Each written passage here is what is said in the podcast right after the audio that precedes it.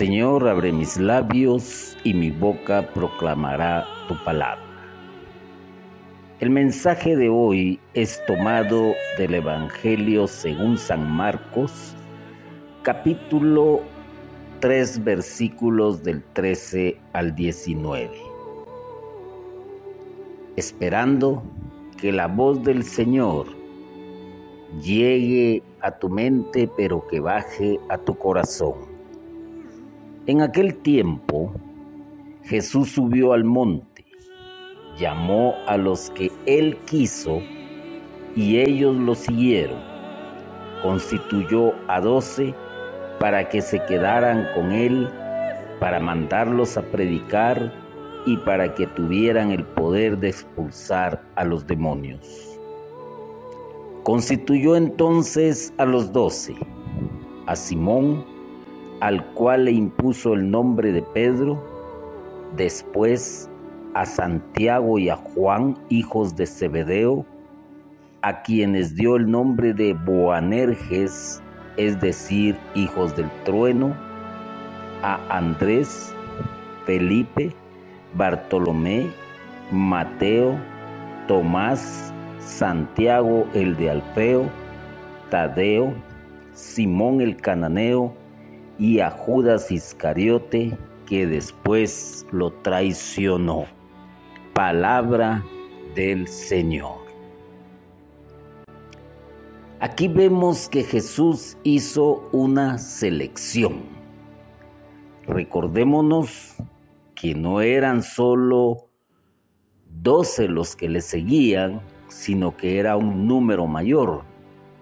Y él sube al monte para hacer la selección de aquellos a quien, quienes le iban a acompañar durante su misión y claro está, a quienes él iba a instruir. Entonces podemos decir que desde el comienzo de su vida pública, Jesús eligió unos hombres en número de doce para estar con Él y participar en su misión. Se entiende que la misión de Jesús es precisamente el anuncio de la buena nueva, la buena noticia, anunciando el reino de los cielos, el reino del amor, interesante que se hace acompañar también de un grupo que lo va a acompañar y de aquí se desprende algo muy importante. No se puede hacer solo todo el tiempo las cosas, sino que se necesita de aquellos que han de acompañar a alguien para una misión. En este caso, pues Jesús sube al monte. Y esta subida al monte le sigue, para repetir y que quede claro, la institución de los doce. Y es que precisamente la llamada está íntimamente ligada a la asunción de la forma de vida. Los doce deben estar unidos y ligados al Maestro. Y ellos lo siguieron. Unidos y ligados. No podrían andar separados. No podía haber una separación. Tenían que estar, eso sí, en unión para poder aprender todas las enseñanzas que le iban a ser transmitidas de parte del maestro.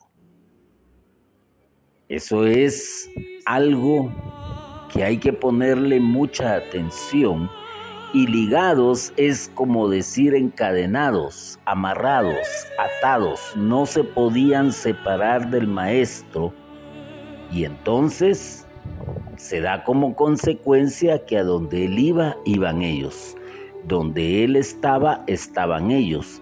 Y esto lo entendemos porque ellos son los testigos oculares de todo lo que hizo Jesús.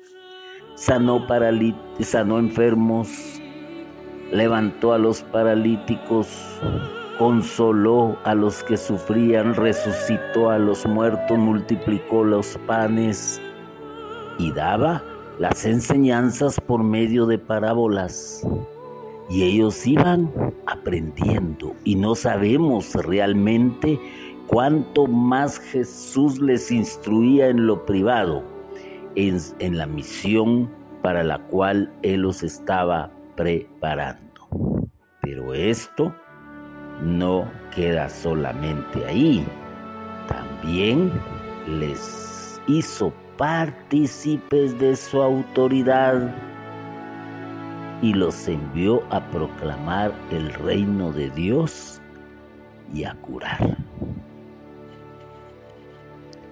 No era solamente el recibir una enseñanza, el recibir una teoría, sino que también ellos pusieron en práctica porque Jesús los envió a proclamar el reino de Dios.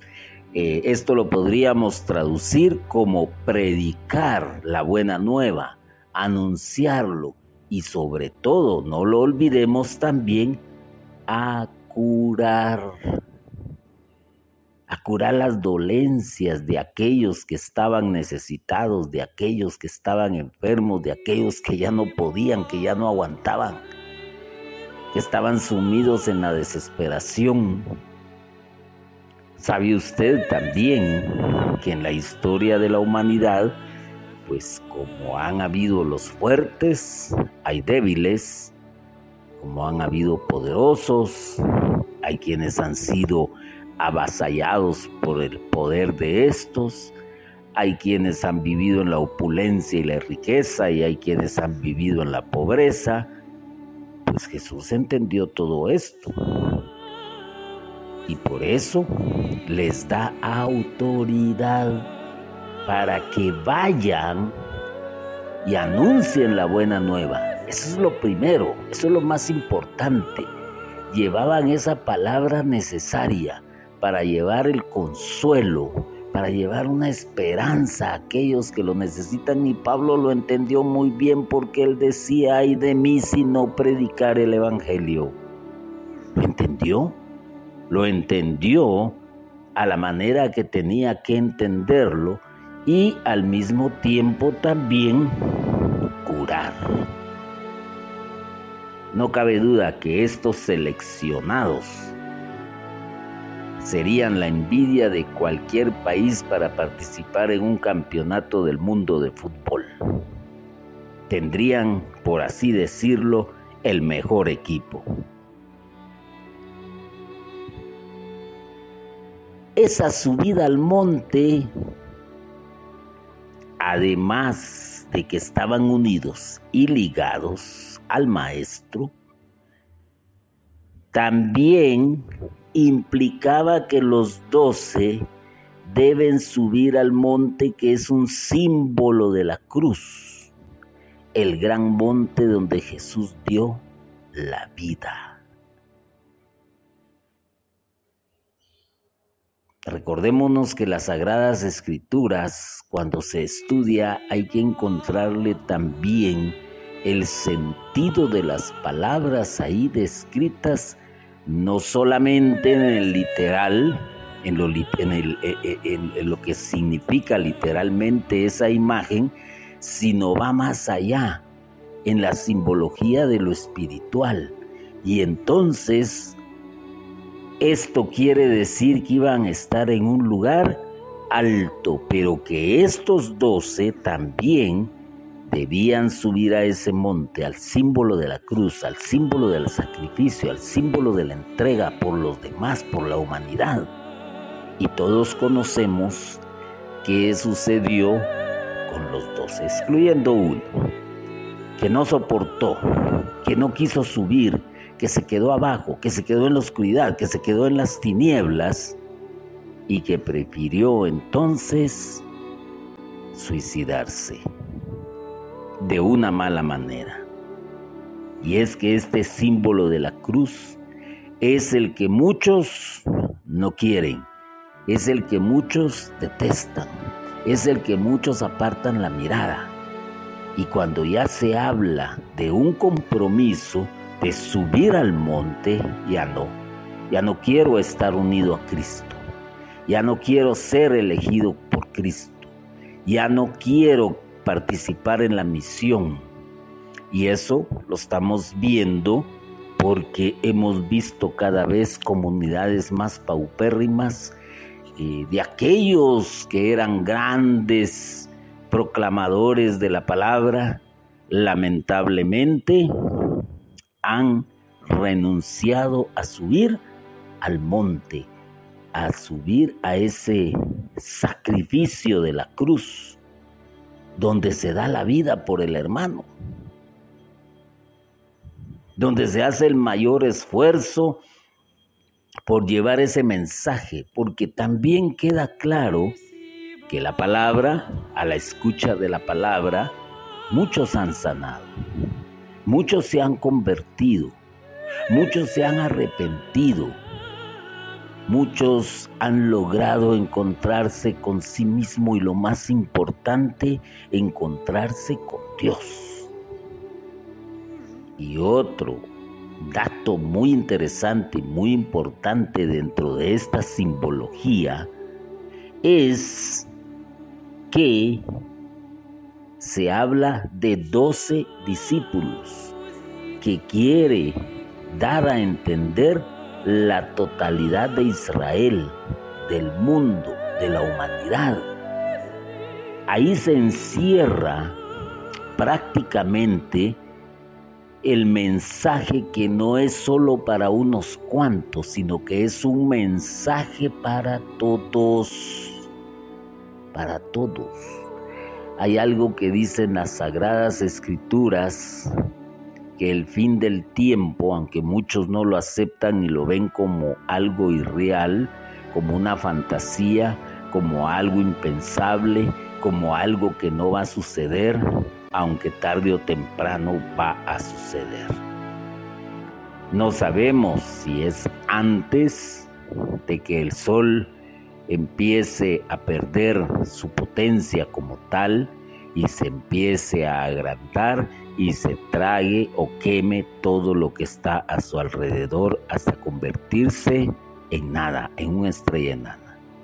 Los científicos que exploran el gran universo se han dado cuenta lo que sucede con aquellos sistemas planetarios donde la estrella que les da la luz llega un momento en que desaparece y se engulle todo lo que está cerca o alrededor, muere. Y eso va a suceder tarde o temprano, no 100 millones de años, en miles de años, no sabemos Solo Dios lo sabe, pero es algo que es cierto.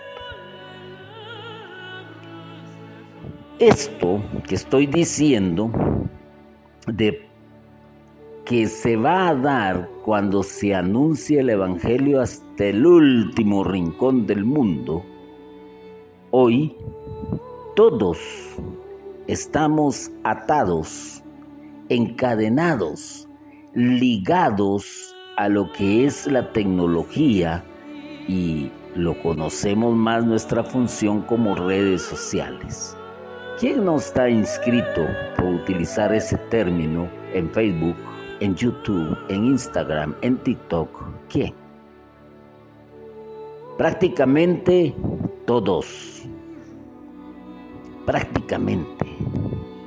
Y hay quienes no están solo, eh, eh, no, no tienen solo una plataforma. Hay quienes son youtubers, pero también son facebookeros, por decirlo así, de esa manera. Hay quienes son tiktokeros, pero también están en Instagram.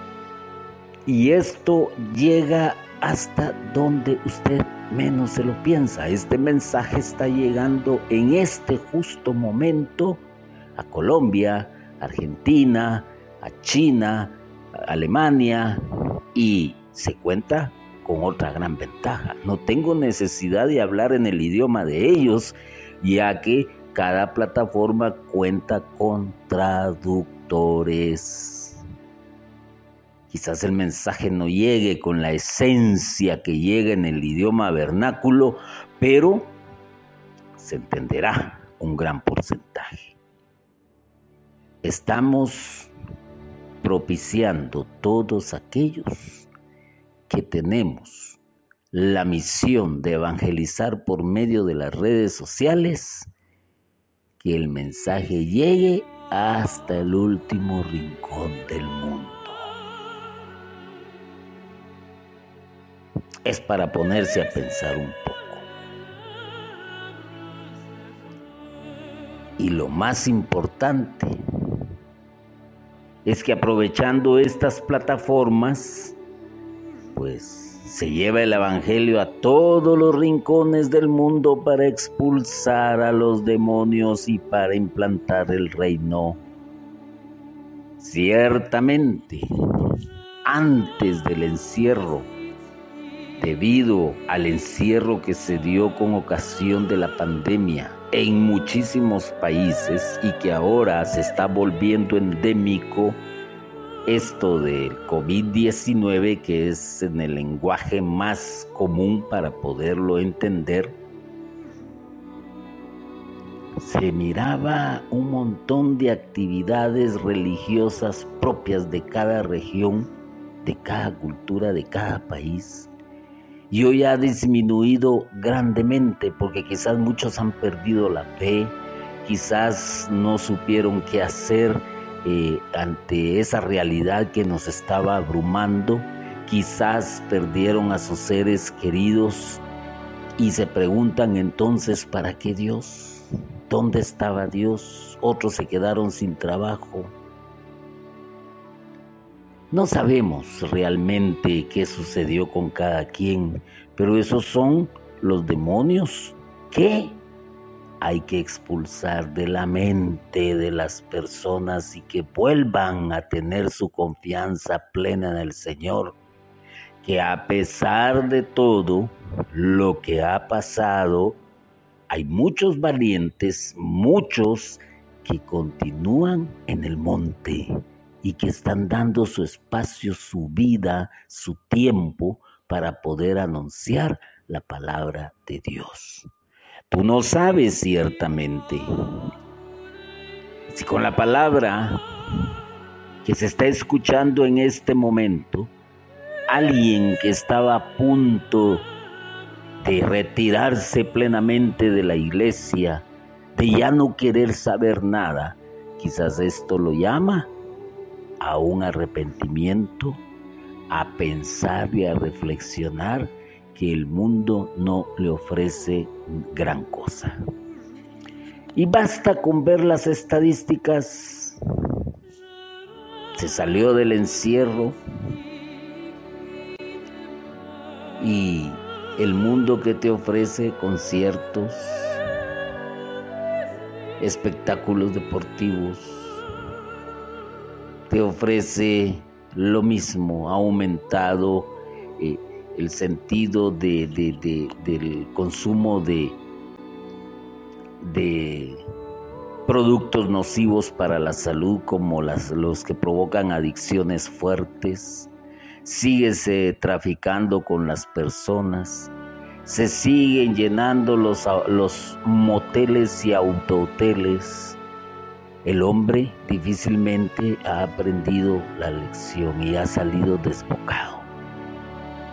A cometer las mismas variedades en contra de la moral, de la moral cristiana. Entonces cuando vemos esto, esos son los demonios que hay que expulsar. Y a fuerza de la voz, a fuerza de la palabra, implantar el reino de Dios que de eso se trata. De eso se trata. Y lo más importante, todos, absolutamente todos, permanecemos siempre asociados al reino de Cristo porque por medio de nosotros el Señor dirige su iglesia porque tú y yo somos iglesia. Eso es lo que somos, iglesia. Porque somos parte del cuerpo místico de Cristo. Cuando lo vemos de esta manera, nos damos cuenta que estamos ligados, que estamos encadenados a la misión. Ciertamente hay quienes se rebelan para ello, pero ya el Señor pues, les tomará en cuenta ello, porque hay una verdad para siempre. Aquí no hay, aunque tú estés fuera, aunque ya no asistas a tu parroquia, aunque ya no pongas un pie para ser partícipe de la misa, estás ligado al reino. Porque este reino es espiritual, no es un reino físico como muchos quizás quisieron pensar en un momento. Y fuiste elegido, que es lo más importante.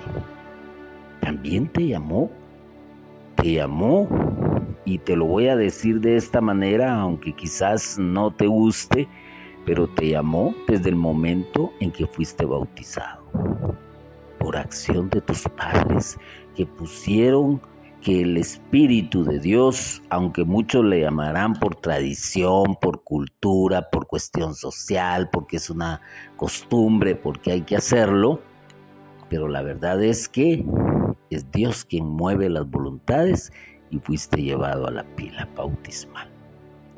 Más adelante se te hace conciencia y se te llama al sacramento de eh, la confirmación. Y ahí escuchas nuevamente el llamado. Pero por si fuese poco, te llamó cuando tuviste tu encuentro personal con Él en un retiro. Hay quienes han escuchado el primer llamado, hay quienes han escuchado el segundo llamado y hay quienes han escuchado el tercer llamado. Lo, lo, que quiero decir con esto es que no importa en qué momento lo escuchaste y aceptaste, por voluntad propia, digámoslo así, pero eres parte del reino, eres parte del reino de Cristo. No hay marcha atrás.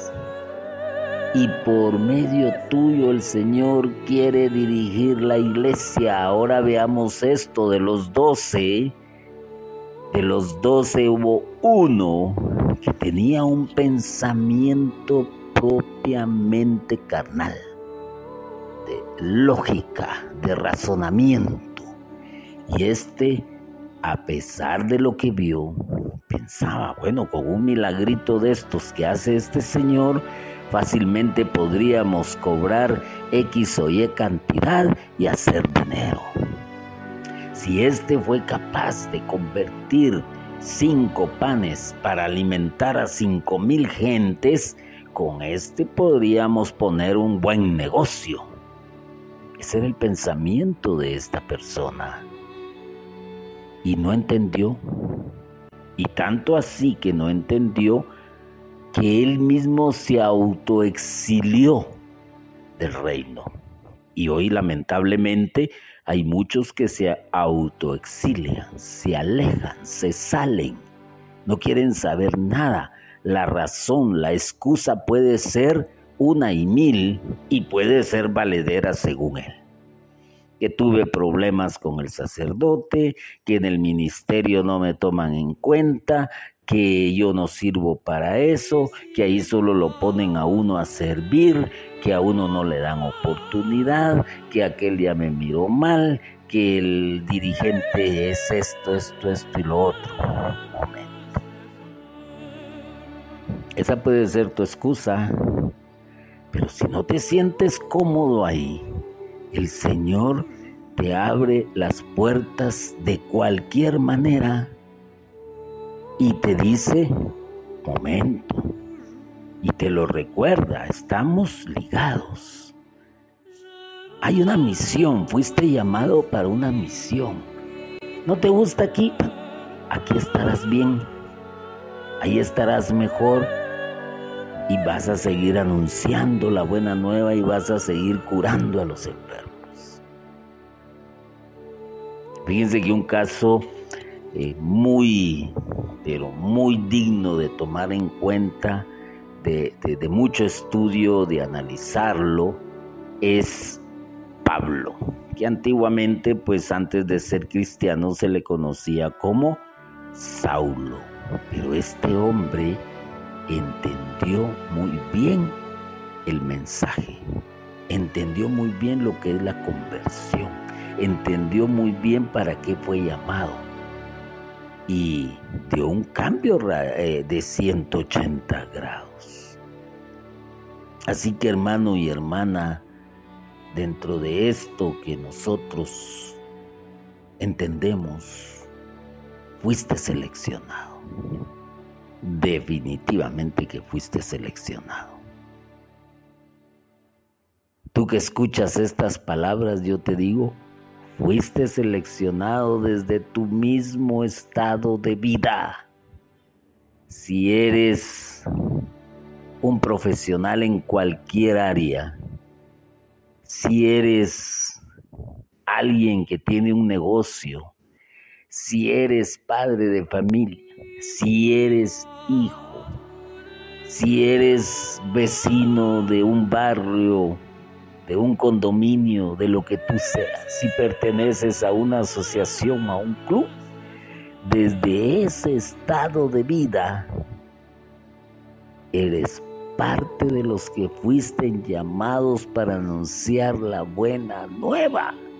Lo malo es que hoy en día muchos estamos encapsulados. Encapsulados. ¿Dónde predicamos? Únicamente en el templo. ¿Dónde predicamos? Únicamente en la asamblea. ¿Dónde predicamos? Únicamente a personas que más o menos piensan en las cosas de Dios, pero ¿A quiénes se lleva el mensaje? Ciertamente la prédica inicia para el pueblo de Dios, en este caso Israel, el anuncio la buena nueva. Pero conforme se va avanzando, se va abriendo y por eso Jesús dice, id y predicad el Evangelio a todas las naciones, a todo el mundo y toma también más adelante a Pablo para que le vaya a predicar a los gentiles, o sea, aquellos que verdaderamente no tenían conocimiento de Dios. Y hoy, aunque tú no lo creas, hemos oído hablar de Dios, mas no conocemos a Dios. No conocemos de su infinito amor, no conocemos de su bondad. ¿ah? Esa es la diferencia y para eso es el llamado para eso es el discípulo, porque tú eres discípulo, pero también eres un misionero, eres un apóstol que tiene que llevar ese mensaje desde donde quiera que te encuentres, porque fuiste un seleccionado. Y yo te aseguro que Jesús ora mucho por ti, que el Espíritu Santo quiere hacer la obra necesaria en tu vida para que sigas trabajando en el reino, para que no tengas miedo de subir al monte, de subir al sacrificio. Ya no es como antes, aunque en ciertos países del mundo se está tomando nuevamente el ataque a la iglesia y se están haciendo nuevos mártires.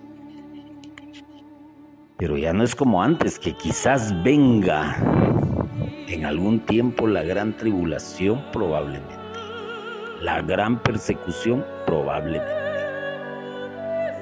Pero mientras tanto, el dar la vida tiene otro sentido para nosotros. Sacrificar de ese tiempo que a veces se pierde eh, en una buena comilona, en una buena fiesta, en una buena discoteca, eh, viendo un buen programa de televisión, una buena película y entonces vas agotando tu tiempo porque es para ti, es tu placer, es tu comodidad y no quiere subir al monte, pues eso es dar la vida, dejar parte de para anunciar la buena nueva, para ser ese misionero que el Señor necesita, para seguir anunciando el reino de los cielos, para curar a los enfermos, para sanarlos, que es la palabra exacta, sanarlos y expulsar los demonios que los atormentan.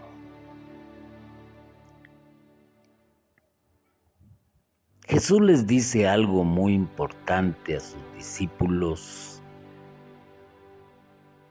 Yo por mi parte dispongo del reino para vosotros como mi Padre lo dispuso para mí. No se queda con Él, lo comparte. ¿ah? Nos hace partícipes a cada uno para que comáis y bebáis a mi mesa en mi reino. Y os sentéis sobre tronos para juzgar a las doce tribus de Israel. Estamos invitados más adelante a la mesa del Señor, a compartir con Él, para comer con Él para comer el pan, para beber el vino, que esto tiene otra simbología pero muy extensa que aquí no daría tiempo a tratarla, pero se entiende. Recordémonos que aún en la actualidad,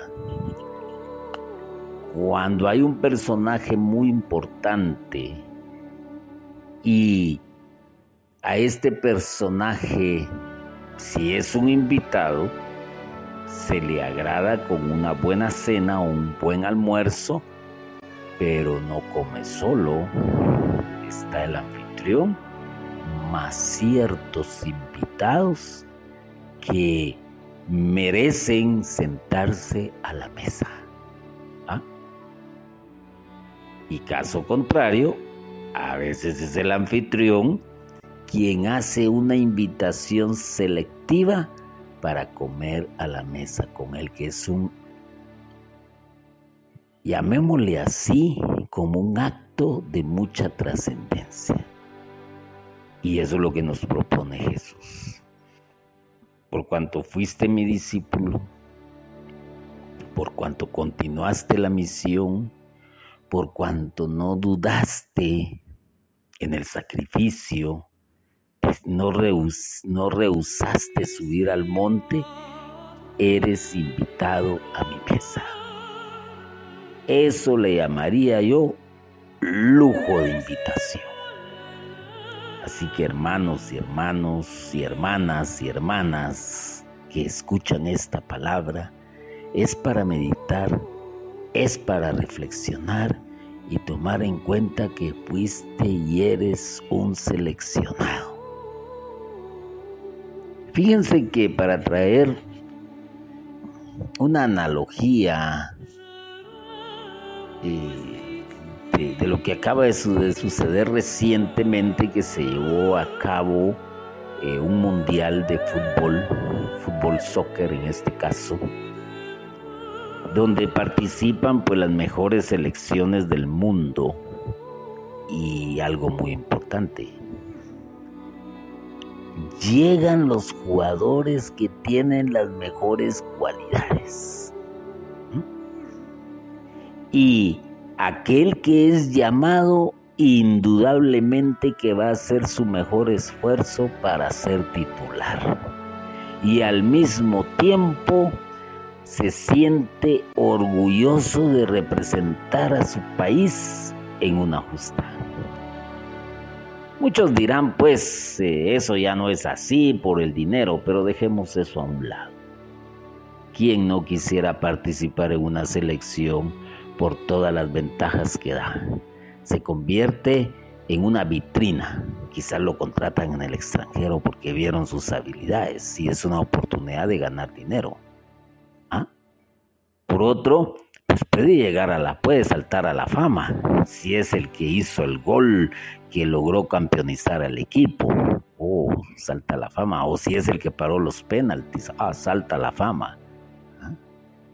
Sea lo que busque, pero fue convocado para formar una selección. Y entonces, ¿qué te quiero decir con esto? Tú eres de los mejores, tú que predicas, tú que eres ministro de la Eucaristía, tú que eres un director de, de cualquier área, tú que eres un coordinador, tú que eres el presidente, tú que eres el directivo, tú que formas parte del consejo parroquial, has sido seleccionado. Y entonces tienes una responsabilidad, entonces tienes una misión. Y todos los ojos de los demás van a estar puestos sobre tu persona y es donde tú tienes que esforzarte por dar un buen testimonio.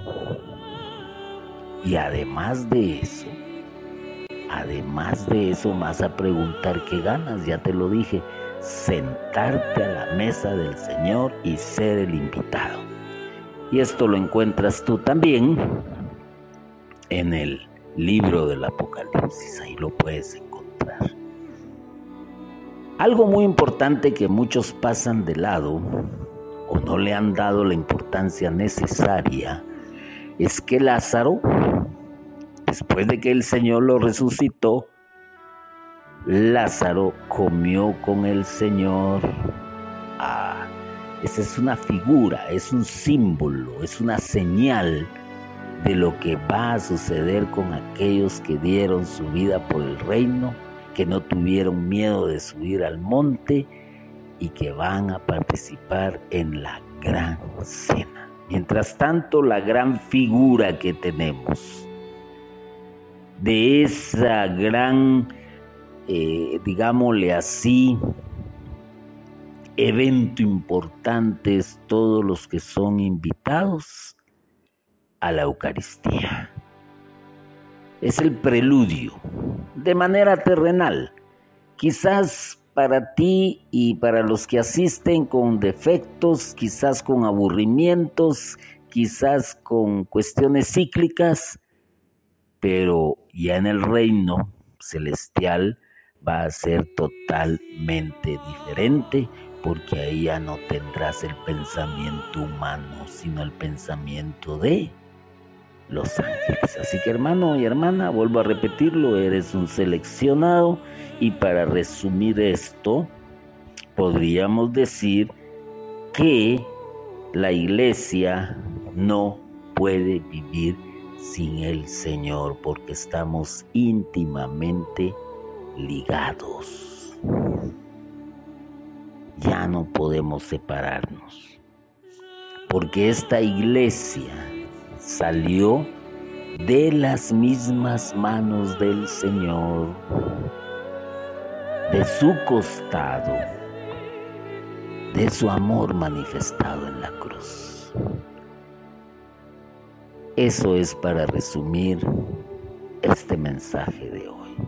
Que sirva pues en tu vida para ayudarte a ser mejor y entender el por qué el Señor te eligió y te llamó. Bendito y alabado sea Jesucristo por siempre. Amén.